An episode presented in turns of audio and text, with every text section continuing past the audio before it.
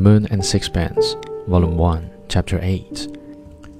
It is due to no accident that when one of his most important works, The Woman of Samaria, was sold at Christie's shortly after the discussion which followed a publication of Mr. Strickland's biography, it fetched pounds 235 less than it had done nine months before when it was bought by the distinguished collector whose sudden death had brought it once more under the hammer.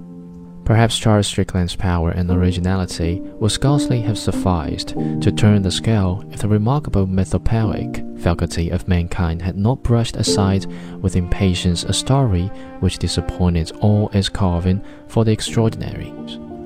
And presently Dr. Weitbrecht-Rotholz produced the work which finally set at rest the misgivings of all lovers of art. Dr. Weitbrecht-Rotholz belongs to that school of historians which believes that human nature is not only about as bad as it can be, but a great deal worse. And certainly, the reader is safer of entertainment in their hands than in those of the writers who take a malicious pleasure in representing the great figures of romance as patterns of the domestic virtues. For my part, I should be sorry to think that there was nothing between Antony and Cleopatra but an economic situation, and it will require a great deal more evidence that is ever likely to be available.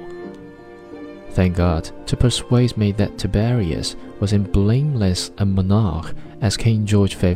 Dr. Weitbrecht-Rotholz had dealt in such terms with a wrath.